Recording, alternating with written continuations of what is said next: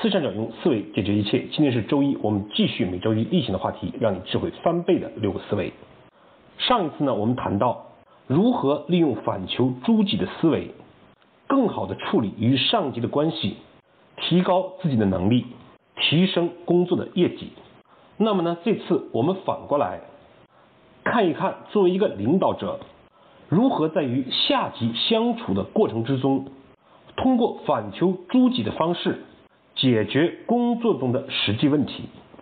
作为一个领导者呢，每天我们都会发现很多工作中不正常的事情，与我们的期望期待并不相同。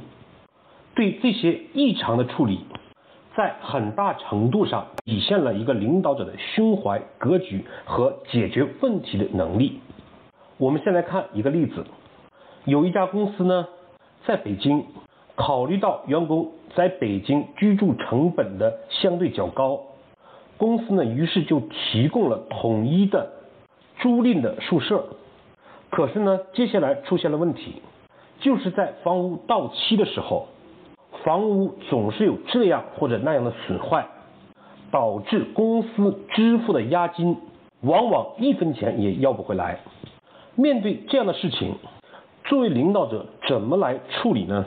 按领导者的处罚方式呢，可以总结为一断、二恼、三惩罚。拿我们刚才分析的例子来讲，房子呢确实造的不像话，钱收不回来，我们马上就可能会想到，员工没有责任心，公司付的押金，员工呢就不重视这个事情。所以一断就是指我们往往去推断、揣测员工背后的用心。往往我们推断出来的就是人性本恶，一旦我们有了这样的想法，难免就将事情转化为不好的心情，就会产生二怒，感觉到愤怒，感觉到事情的不可思议，于是呢，很自然的就会产生三惩罚。现在不是公司付的押金吗？谁住就让谁来付这个押金，不是对这个事情没有责任心吗？就通过自己支付押金来建立所谓的责任。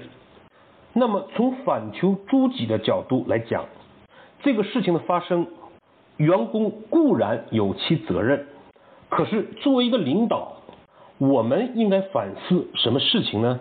是不是我们疏于管理、缺少提醒、没有检查等等原因，造成了这种所谓的员工缺少责任心？甚至认为员工没有素养这样的想法，比如说，我们去住宾馆的时候，都会有一张物品价格清单，损坏什么要培养相应的差价。在宿舍呢，是不是也可以建立这样的一个清单表，从而呢对员工起到提醒和警示的作用？在员工入职和接受培训的时候。就将这个表格讲清楚，同时呢，公司原本就有每个月对宿舍的检查，那么是不是在例行检查的时候就可以去检查清单中物品的损坏情况？有了问题即时处理，而不是等到一个员工离职的时候去清算他损坏了什么物品，然后扣除他的押金。通过上级建立相应的制度，通过管理，既避免了公司押金不能收回的损失，避免了员工被动惩罚所受到的损失，而且在这个过程之中，培养了员工真正的责任，提升了员工做事情的素质。我们都知道有一个理论叫破窗理论。今天这个人将物品损坏了，没有看到立即的处罚。那么就很容易发生另外一个人也发生类似的事件，所以呢，当我们这样反求诸己的时候，就会发现，即便是领导者认为完全是员工的错，事实上都可以在制度管理上找到相应的漏洞和改善的余地。这样的领导者是不是更容易获得员工的认可？工作上的配合？自己所带领的团队氛围、业绩都会有很好的表现呢。所以，我们讲这种一断、二怒，三惩罚是非常要不得的。往往呢，要么是没有效果，问题得不到解决，而更可怕的是呢，暂时的掩盖了问题，时间久了，往往会产生更为严重的后果。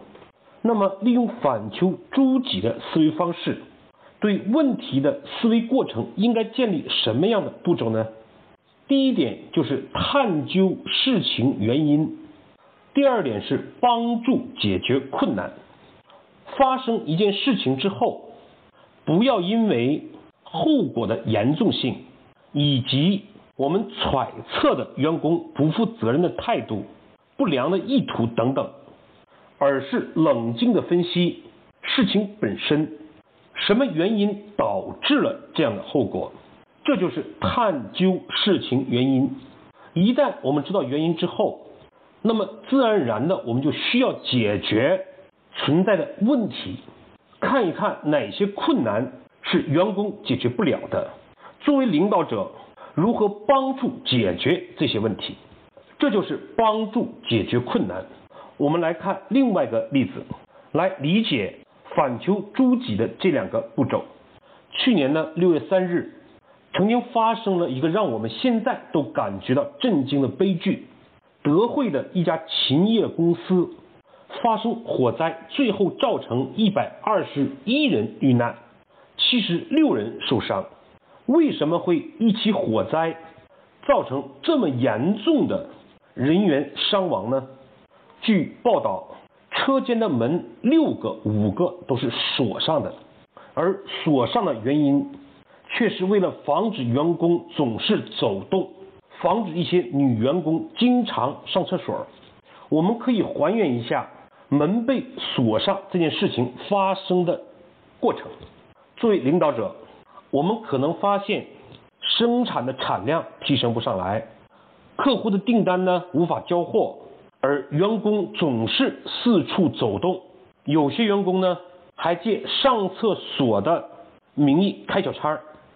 这个时候，往往就会陷入一断二怒三惩罚的思考方式。员工对公司没有责任心，不好好工作，这是背后的揣测推断。一旦我们这样揣测人心的时候，自然呢就会感到恼怒。怎么解决呢？干脆就将门锁上了。然后我们自然发现，员工的走动减少了。事情似乎得到了解决，但是不仅问题本身并没有解决，而且留下了火灾出现更大伤亡的隐患。如果按照我们反求诸己的两个步骤，第一个是去冷静的分析员工四处走动的原因，是不是员工有的时候没有活干，是不是没有建立好的激励措施，员工干好干坏都一样。是不是屋子里面太闷热？是不是领导经常不去现场，起不到监督控制的作用？是不是工作的时间太长，没有留给员工休息和上厕所的时间？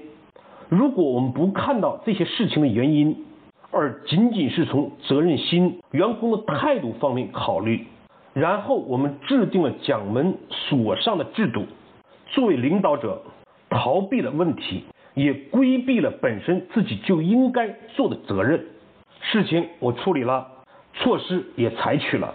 第二步呢，就是作为领导者，帮助解决这些原因之中的困难。比如说，人工作之余总要休息，总要有上厕所的时间，公司呢就要考虑如何提供这样的便利。发现员工干好干坏都一样，就要协同人力资源部门建立公平。有效的激励制度，从而让员工感觉到是为自己干，通过自己的双手和努力可以获得更好的成绩。如果这样的思考方式不仅解决了四处走动的表象，还提升了工作效率，帮助员工获得了更好的收入，这难道不是共赢的结果吗？所以呢，事实上，任何一个人看一个事情。都会有自己的角度，正所谓盲人摸象。如果我们仅仅从自己看到的、想到的来分析和思考问题，难免看到的往往是别人的错误、别人的缺点，但是呢，对自己还有的改善空间、做的还不足的地方，往往就会视而不见。